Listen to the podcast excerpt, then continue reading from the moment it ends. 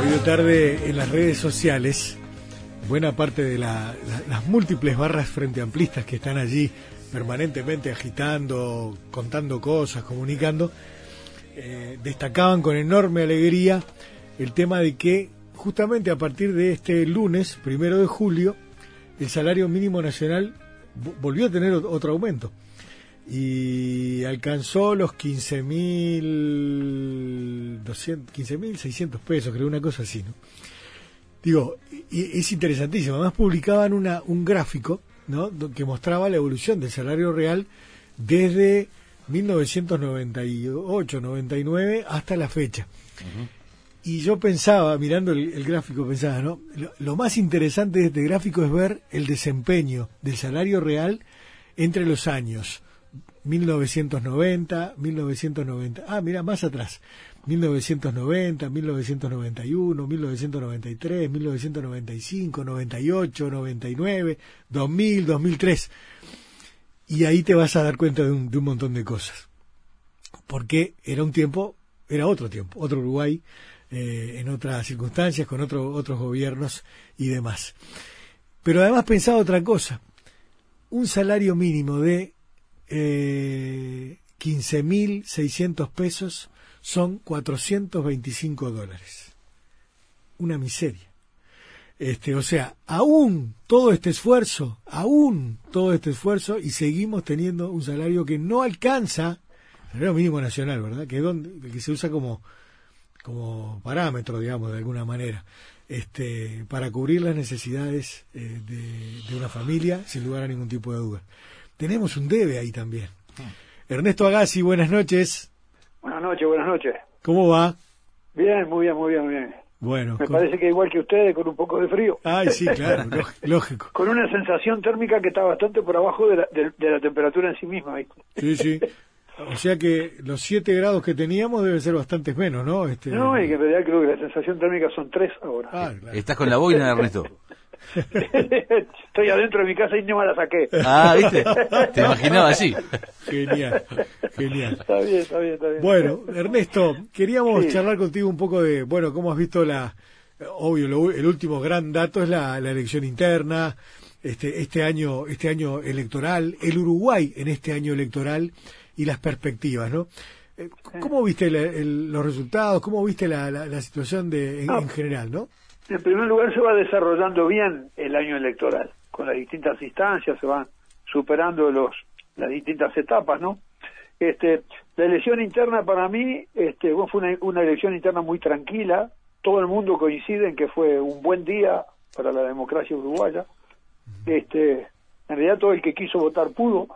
Este, y una cosa que para mí fue bueno, este fue la organización que tuvo la Corte Electoral para esta elección, con mucha gente joven y, y incluso bueno teniendo este también empezando a usar las herramientas nuevas empezando a usar no Sí, sí. por lo menos en el Uruguay este, superar aquellos kilos de papel que había que llevar a cada mesa Sí. eso me pareció bueno y el- así fue el resultado tuvimos resultado bastante temprano y eso que era una elección compleja ¿eh? Porque había miles de listas Muchas listas, sí. y me parece que eso fue bueno el día. Este, para mí hubo una cosa inesperada cuando se supieron los resultados, es la poca participación de los frente amplistas. Eso sí que para mí fue inesperado. Este, porque en realidad la participación este, de los otros partidos fue más o menos la que habían tenido en las elecciones. Primero, este, el miedo de que fuera poca gente no, no fue tal, ¿no? Sí, Este, no. En realidad la Ah. gente votó más o menos como votaban las Hasta el mediodía había ido muy poca gente. Sí, 15% sí. A, a, la, a las Pero 12 después del mediodía se compensó eso. Después de tarde, sí, la gente parece que se despertó y arrancó, pero Sí, sí, era un día que no, no ayudaba mucho no, el día fue tremendo. calle. Sí, sí. Este, eh, ¿Y el frente? que ¿qué, qué te parece? ¿Qué te parece la participación general, Sí. la participación que tuvo el Partido Nacional y el Partido Colorado, si uno mira los datos, fue más o menos la que tuvieron en las elecciones anteriores. Para mí lo inesperado fue la poca participación que participaron los rentistas. Claro. Este, Por así ¿no? los datos que surgen son el Partido Colorado creciendo aproximadamente un 50%, el Partido Nacional aumentó un 18% con respecto a la pasada elección interna, bueno, y el Frente Amplio con 50.000 votos, menos. Ujú. No, no, pero el Partido Nacional también tuvo menos votos que las elecciones pasadas. Revisar los datos. El Partido Nacional también votó menos, igual que, en una diferencia menor que la del Frente Amplio. Pero si vos mirás los datos, y el Partido Colorado tuvo un poco más, no, no fue tan cosa, no fue, no fue, este, mirando los datos, mirá los datos, eh, el número objetivo, no tantos miles de los miles de personas que fueron, porque hay una confusión que se manejan los porcentajes, ¿no? Este, si vos dejás los porcentajes de la te fijas la, cantidad de personas que fue a votar, lo que a mí me llamó la atención fue que fueron mucho menos frente amplistas de lo que deberían haber ido. y capaz acá viene una cosa este, de la que ustedes este, se han referido muchísimas veces, que, que es motivo de la preocupación en la sociedad, que parecería que cuando sube el salario mínimo, este, nosotros lo tomamos como un dato de la realidad y nada más, queda ahí, ya está, ¿no? Sí. Nosotros nos preocupamos cuando hay algo negativo, pero no festejamos cuando hay algo positivo. Somos uno de esos países en el mundo que, que cuando mejora, no está alegre porque mejoró. Este, hay estudios bastante buenos de organismos internacionales que miden en realidad la felicidad de la gente en relación al funcionamiento de la economía. Y sabés que hay sociedades sobre todo pasa con la clase media, que cuando la clase media mejora su, su estándar de vida, eh, crecen las preocupaciones. Pero hay otras sociedades que cuando la clase media mejora su estándar de vida, crece la felicidad. Hay medidas objetivas de felicidad tan definidas por los organismos este, internacionales, ¿no? este, es una cosa rara y en el Uruguay parecería que los datos buenos este, los ponemos en el bolsillo y nos olvidamos que están en el bolsillo en realidad tenemos dos bolsillos, ¿no? Uno que demanda y el otro donde guardamos lo que tenemos. Siempre miramos un bolsillo solo nosotros. y, es por eso que eh, al faltarnos un poco de alegría o de felicidad somos permeables a, a, a, que lo malo reine un poco. Y en realidad como como no no disfrutamos mucho la alegría de las cosas buenas, después este yo creo que hay un poco de este yo, yo no quiero decir que acá en el Uruguay este hay este en realidad este, desconfianza o que en el Uruguay hay indignados o cosas de esas que están pasando en las democracias electorales de Occidente, ¿no? Pero sí hay, hay, uno tiene que leer en la sociedad, ¿no? Este, ¿Cuál es el sentir de, mucha gente en la sociedad? Es muy, es muy difícil de medir esto, ¿no? Pero hay este, este, hay una visualización de que hay gente que, que, que en realidad no está conforme, ¿no? Este, de que hay expresiones este, de gente que, que de desconformidad este, o, de inconformidad, como quiera llamarle. Yo creo que eso, eso permea en general y a la oposición política la fortalece y además lo exagera porque dice que está todo mal, ¿no? Lo cual no es cierto. Este, y a mucha gente este, que ha votado al Frente Amplio lo piensa dos veces en el día de hoy, aunque objetivamente, si lo midiera por factores objetivos, está mucho mejor que antes. Pero bueno, este, los sentimientos son una cosa y los datos objetivos son otra. Así que yo creo que este es un asunto este, que, que lo tenemos que reflexionar, lo tenemos que reflexionar como sociedad, no solamente desde el Frente Amplio, porque si como sociedad no somos capaces de disfrutar las cosas buenas que hacemos, estamos en el horno. Y el no disfrutar implica de una forma directa o indirecta no reconocer logros de repente, porque y es muy peligroso también. Y capaz que no reconocer el logro porque hay, hay una parte de la de, la inconformidad que consiste en que esperábamos más. Y eso yo la entiendo, sobre todo en quien está muy postergado. Eso es legítimo. Eso es legítimo y está bien porque ningún gobierno, por mejores intenciones que tenga, va a arreglar todos los problemas que hay en un país capitalista, en un país dependiente, de un día para el otro. Eso es evidente. Además, que para cambiar muchas de las cosas se refieren en reformas estructurales que después van a conducir a mejores resultados, pero mientras no se hagan las reformas de fondo, eso no se va a poder arreglar. Entonces, hay gente que está preocupada por lo que le toca hoy en el reparto de la torta, pero no ve que para eso hay que cambiar algunas cosas estructurales. Yo te digo, por ejemplo, con el problema de los alquileres hay muchísima gente que está desconforme. Bueno, pero entonces tenemos que, que encontrar una manera este, de, de superar el derecho de propiedad que tiene el propietario para fijarle el alquiler que quiere al inquilino. Y eso es una cosa estructural. En el Uruguay, si vos decís que vas a regular los precios de los alquileres, este se produce una hecatombe, ¿no? Pero en realidad no hay manera de que los alquileres sean más baratos si no es regulando la relación inquilino-propietario. Y de alguna manera vamos a tener que entrar en eso porque en realidad no, y va a haber que hacerlo con tiempo y, y, conversando, pero el que quiere tener una plata y ganar mucha plata con, esa, con las inversiones que tiene que invierta en otra cosa. Pero no en una necesidad vital de la gente, que inviertan en los molinos de viento, que inviertan en empresas, que inviertan en otra cuestión, o, que lo pongan en el banco, pero no que lucre con la necesidad este, de gente que, que en realidad está pasando mal. Yo pongo ese ejemplo porque eso, eso afecta al derecho de propiedad, ¿no? que es algo muy, lo de la casa propia es algo muy sentido y nosotros vamos a tener que, que repensar. Estas son cosas estructurales sin mover las cuales no se puede dar satisfacción a algunos problemas que tienen muchos uruguayos. O sea, hay insatisfacciones que son legítimas, pero son por causas más de fondo y que no las puede arreglar nadie viniendo y dando un úcase. Arréglese los alquileres. Me hace, acordar también, me hace acordar también a otros aspectos cuando, por ejemplo, la, la Oficina de Planeamiento y Presupuesto potencia su accionar en todas partes del país, con fondos, con organización, con y allí cuando hay un logro salen a terciar las intendencias y dicen, ah, la OPP se está haciendo dueña de, este éxito que también hemos puesto parte nosotros, las intendencias, cuando son de la oposición especialmente, ¿no? Sí, sí, sí, sí, y además nunca recibieron tantos recursos del gobierno central como se está recibiendo ahora, lo cual está muy bien, pero hay que reconocerlo, que no se hagan los otarios, por favor. claro, claro. Entonces yo creo que una parte de la, del inconformismo viene por razones válidas, ¿no? Ahora, hay otras que no son tan válidas el inconforme porque tuvo 10 pero quiere tener 100, bueno, ese en realidad tiene que reconocer que tuvo 10 este, y que capaz este en el periodo que viene va a tener otro día más este, y que después va a tener otro día más, pero que el camino este, de acumulación individual en una sociedad como la nuestra es un proceso que lleva su tiempo y que no se puede tener todo lo que quisiera aunque esté mejorando de a poco, ¿no? Porque hay sectores con que mejorar un poco ya les sirve, hay otros que mejorar un poco no les cambia mucho. El que vive en un asentamiento si mejora un poco no le cambia mucho. Entonces, la asignación de recursos del Estado y la asignación de soluciones también tiene que ser este, ¿no? proporcional al tamaño de los problemas. Ayer hablábamos con el presidente de la Cámara de Industrias, desde los empresarios, de los industriales, es muy difícil quizás ver algún industrial, no, quiero eh, generalizar, pero generalmente desde ciertos sectores se está eh, siempre con un ánimo eh, es templado, con quejas o que, que no alcanza, pero se dice también por allí que desde el sector empresarial se ha mejorado mucho con un gobierno de izquierda. Y nadie lo reconoce. son los empresarios mentalidad siglo XX. Porque mira, en realidad el empresario que solo mira el tamaño de su bolsillo es bastante miope. El empresario que, que mira sus intereses en el marco de toda la sociedad es un, es un empresario que realiza una actividad económica, pero que mira cómo funciona el todo. ¿Cuántos empresarios se han beneficiado con el aumento del salario mínimo? o con el mejoramiento de las jubilaciones, o el mejoramiento de los sueldos, o el mejoramiento de los puestos de trabajo que se han creado.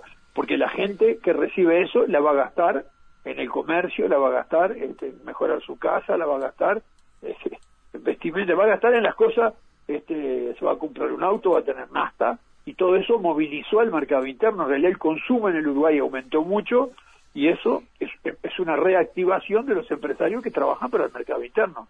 Entonces, esos empresarios tienen que aceptar que si mejora toda la sociedad, que para que ellos mejoren tiene que mejorar toda la sociedad, porque ¿qué empresario va a ganar plata si sus clientes se empobrecen? ¿No? Me parece que, que ver eh, más allá del interés propio inmediato hoy es esencial para todo el mundo, para los empresarios, para los trabajadores, este, para, para todo el mundo, porque o mejoramos todos, ¿no? O, no camina la cosa. La cosa no va a caminar mejorando solo algunos, ¿no? Yo, yo creo que por eso yo le llamo mentalidad del siglo XX, porque los empresarios más nuevos tienen una visión más global y lo han dicho, hay sectores empresarios que lo han dicho, si mejora el poder adquisitivo de la gente, también vamos a mejorar nosotros. Entonces, esto tiene que ser una cosa este, que nos permita vivir bien a nosotros en nuestro trabajo, pero que también le permita vivir a los trabajadores, una visión más integral de la sociedad. ¿no? claro. Yo creo que la visión solo empresarial del empresario y de sus intereses los hace a llevar estas cosas que algunos están razonando y después se, se reflejan los partidos políticos, en que hay que bajar los impuestos para que yo tenga que pagar menos, ¿no? Este, en realidad, todas esas cuestiones este, de que el Estado no tiene que intervenir, que gaste menos el Estado, que se achique el Estado, ¿no? Este, que le baje los impuestos a los que tenemos empresas, este, que se desregulen las cosas. Bueno, eso es lo que está planteado, este, lo que está planteado en el, en el programa lo pueden leer, está escrito. Este, bueno, ese es un planteo del siglo XX. Bueno, por eso yo, por eso yo decía, cuando, cuando cubrí el, la presentación del programa del sector todo, dije, es tan moderno que da lástima. Este, porque es, claro, es, es para la época moderna, una época que ya pasó. Este, este, pero está escrito allí y es lo que nos están planteando y es lo que, eso que generó esa, esa especie de apoteosis operística en la Plaza Matriz el otro día de, de, gente que lo fue a apoyar y aplaudir. Eso tiene un problema. Eh, en el siglo XXI, si vos aplicás la receta del siglo XX, yo te digo la lo que lo que va, la consecuencia de esa ecuación, ¿sabes cuál es? Argentina. es muy fácil. siglo XX, aplicado en el siglo XXI, Macri. Ahí lo tenés, que se va a arreglar con su gente. Vamos a ver qué. O sea, no es una medicina apropiada de los problemas de hoy. Eso es lo que yo digo. Este, entonces, las tres cosas básicas que ha planteado el neoliberalismo en los años 90 y que esto empezó a aplicarse en realidad con Thatcher y después se fue aplicando, se aplicó también en nuestra región, que fue sí, claro, claro, claro. Esas tres cosas básicas son sacarle impuestos a los ricos, desregular todas las cosas, desregular el Estado, sobre todo desregular los salarios, la reforma este, de la seguridad social, pero también que el Estado intervenga menos, que el Estado no moleste, todas esas cuestiones, que sea chico, ¿no? Todas esas cuestiones. Y la tercera cosa es la globalización total, es este abrirse porque el tren se va, ¿no? Este, digo, en, la palabra que, dicen muchas veces este, los neoliberales, este, que ya ahora se están quedando sin discurso porque este, el rey este, del capitalismo se, se convirtió en, sí. este, en, proteccionista. Sí, en el cuco proteccionista, sí. algunos son tan neoliberales en su cabeza que lo ven como un cuco, pero en realidad tienen que entender lo que está pasando, ¿no? Que en realidad en la apertura total este era era un cuento chino. Sí, sí. Este, claro. Ahora, Ernesto, el hoy en día, eso que vos decís es de repente la prueba del 9, ¿no? hoy en día, el mundo la campaña electoral. Está al borde de un ataque de Más adelante quiero hablar un poco de esto, porque me parece que va a, ser, blanco sobre negro en la campaña sí, electoral. Claro. El, el, mundo está en un, al borde de un ataque de nervios. Este, China este, tratando de ver cómo hace para evitar definitivamente una guerra comercial con Estados Unidos, porque puede ser una catástrofe para, para todos. Este, y en el medio, bueno, hoy estaba leyendo un artículo con el tema de lo que va a ser el festejo del 4 de julio en Washington, promovido por el presidente Donald Trump, que ha convocado a toda una parafernalia militar y de, y de, y de, y de ataque, ¿no? Este, descomunal, en una especie de delirio eh, delirio eh, imperialista, diría yo. Pero además un 4 de julio eh, exclusivamente a beneficio o para que se, digamos, se, sientan eh, homenajeados los estadounidenses. Es como una campaña de expulsión masiva de, de inmigrantes e indocumentados. Este, o sea... si hay algo que si hay algo que recoge, digamos, el sentir más popular así son los, son los deportistas, ¿no? Así que con la selección de fútbol femenina no va a contar en el festejo. No, no. Y con algunos jugadores de la NBA, aunque ganan muchísimo, tampoco va a contar. y con algunos atletas tampoco va a contar. Sin duda, sin duda que no, no, totalmente. Pero bueno, eh, eh, está bien, eso eso es la forma en como se está expresando en este momento esta, esta variante, la variante trumpista, está en la economía norteamericana, que está, yo creo que está en otra cosa. Ahí está en una lucha que es bastante más adelante de la que tenemos nosotros. Esa es la lucha que puede venir en el futuro, que es la de destruir las instituciones. Es la de destruir las instituciones, que no funciona el Parlamento, llevárselo por delante, hacer lo que quiere, decir que va a hacer este, inversiones y ni lo consulta cuando lo tiene que consultar, vienen los juristas y cambia a los juristas y, este, que investiguen todo lo que quieran, que el poder lo tengo yo y él llama a los militares y está en, este, está en Tokio y está felicitando a los jugadores de fútbol y discutiendo con ella, es una cosa, es de locos eso. Este, sí, sí. Pero bueno, en realidad es un capitalismo descocado, ¿no? Este, pero me parece que eso, ya el funcionamiento de las instituciones de la República, tal como la concebíamos, y como la decían los libros que vos muchas veces las repetís, Gustavo, la República, ¿no? Este con sus tres poderes independientes que además tienen que complementarse. Eso ya demostró que frente a los fenómenos de concentración de riqueza en el mundo no es la estructura adecuada. No sirve para eso, porque en realidad eso quiere decir que hay que organizar elecciones. En las elecciones un ciudadano, un voto, eso es peligrosísimo. Tiene que ser un dólar un voto, piensan ellos. Entonces, ¿no? En realidad este sistema concebido de esta manera que llevó a la socialdemocracia en Europa, que llevó a los gobiernos progresistas en América Latina, en realidad es un peligro para los intereses de quienes quieren seguir concentrando riqueza en el mundo. Este, y además, este es esto es desde el punto de vista económico, también se puede ver desde el punto de vista humano, desde el punto de vista social, desde el punto de vista ambiental. Este, no es nada raro que los Estados Unidos se hayan, se hayan retirado este, ¿no? de, sí, las cuestiones ambientales, sociales sí, sí. de las responsabilidades que tienen. Y les importa un bledo todo lo demás y se llevan todo por delante y hacen lo que quieran. Y se pelean con todo el mundo. Se pelea con los mexicanos, se pelea con los rusos, se pelea con los coreanos, se pelea con los chinos. Y está ahí con la pelea de uno y ya le está mandando. Además, ahora no habría que decirle poder legislativo, ahora hay que decirle tweet. El poder del tweet decide todo por tweet. Y, vos sabés que caemos todos, ¿no? Porque a veces estamos esperando a ver lo que dice el tweet en vez de esperar lo que resolvió el Poder Legislativo. Claro, claro, tremendo, verdaderamente. Perdón que me fui por la rama con esto. Eh, Ernesto, volviendo al, ámbito local, si no dice por las ramas, porque todo el contexto es, es global. Estamos inmersos en un mundo global que todos nos eh, incidimos y somos incididos. Pero, de todas formas, eh, ¿qué lectura haces acerca de las recientes eh, elecciones primarias en lo que refiere a la eh, conformación y presentación en sociedad de fórmulas. Hay algunas rapideces para, para y sorpresas en materia de presentación de algunas fórmulas, otras tienen un mientras tanto.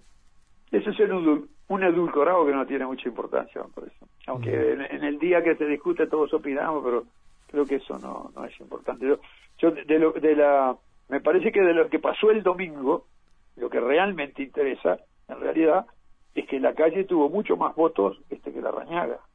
Este, y que Talvi tuvo mucho más votos que el vallismo histórico. Ahí sí que me parece importante. Y que están hablando de hacer este un gobierno conjunto. Entonces los sectores conservadores de ambos partidos, los sectores más conservadores al interior de cada partido, porque Talvi, eh, Bordaberry, ¿no? ha dicho, además que Bordaberry lo ha ensalzado, ¿no? Se ha manejado, ha circulado por ahí que capaz este se, proponía como candidato a la vicepresidencia. Se ha manejado, no, no, vi que Talvi dijera nada de eso, pero en realidad este el, su visión liberal de la economía, la formación que tuvo, Talvi trabajó con Ramón Díaz en el Banco Central, él estuvo elogiando las políticas del Partido Colorado a fines de los 90 en el gobierno de Jorge Valle, por favor, en realidad esa carita porque todavía no lo conocemos. Cuando empiece a hablar de las empresas públicas, de la educación, lo vamos a conocer. Entonces, los sectores más conservadores ganaron al interior de los partidos de oposición. Y me parece que eso sí que es importante porque eso va a plantear que en esta campaña electoral y en los, en los tiempos que vienen, nosotros en el Uruguay vamos a estar discutiendo este, si queremos o no que haya empresas públicas, si queremos o no que haya una reforma tributaria para sacarle impuestos a los más ricos, si queremos o no este, proteger la economía o abrirnos totalmente. Me parece que esos son temas importantes. El resultado del domingo a mí me hizo pensar en estas cosas, como cuestión estructural, ¿no? Sí, sí. Perdona que yo me voy de la cotidiana, pero no, está bien, perfecto. a la larga lo que importan son las cosas. Claro, porque hoy le estábamos diciendo a, la gente justamente que una cosa que la gente nos plantea es que de repente yo hoy en día eh, encontrar la información no es no es un problema, pues está lleno de información por todos lados. El tema es tratar de entender este, qué es lo que está pasando. Y la gente nos pide eso.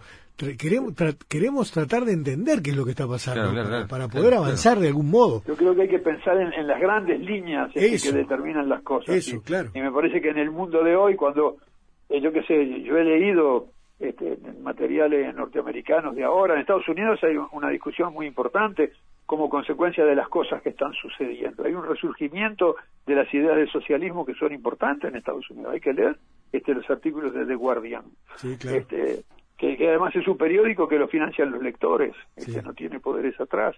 Y Stiglitz es uno de los, de los este, responsables de redacción ahí. Y ellos están, están diciendo que el capitalismo neoliberal ya fracasó. Eh, los preceptos que tenían los tres pilares han demostrado que no sirven este, y en realidad en Estados Unidos hay una discusión muy grande de esto, de para dónde tiene que agarrar el futuro de la nación, porque lo que está sucediendo era absolutamente impredecible. Ahora, si eso pasa en el país más poderoso del planeta, este, y nosotros vemos este, que esa destrucción institucional se está dando en muchos lados, porque los partidos estructurados que tenían este, su militancia, este, sus responsables, su formación este, de los cuadros de los partidos, en Alemania, en Francia, en los propios Estados Unidos. Este. en, en, América Latina los partidos nunca fueron tan importantes, excepto el Uruguay, pero en Brasil, este, en Argentina el peronismo tapó todo, este, pero lo que ha pasado en Ecuador, lo que está pasando en Perú, me parece que ahí hay un asunto este, que tiene que ver con una, una nueva manera de entender la cosa política, que no es como la entendíamos nosotros, por lo menos la generación de los que tenemos más de 50 años.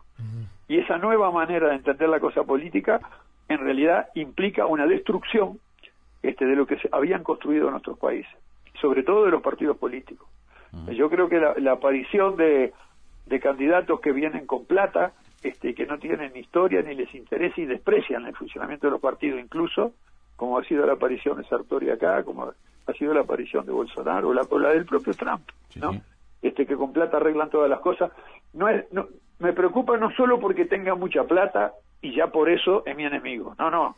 Me preocupa también porque va a destruir un entramado que costó generaciones de trabajo este, y mucho sacrificio de los militantes, este, todo lo que construyó este, el Partido Colorado en el Uruguay, las discusiones que hubieron dentro del Partido Nacional.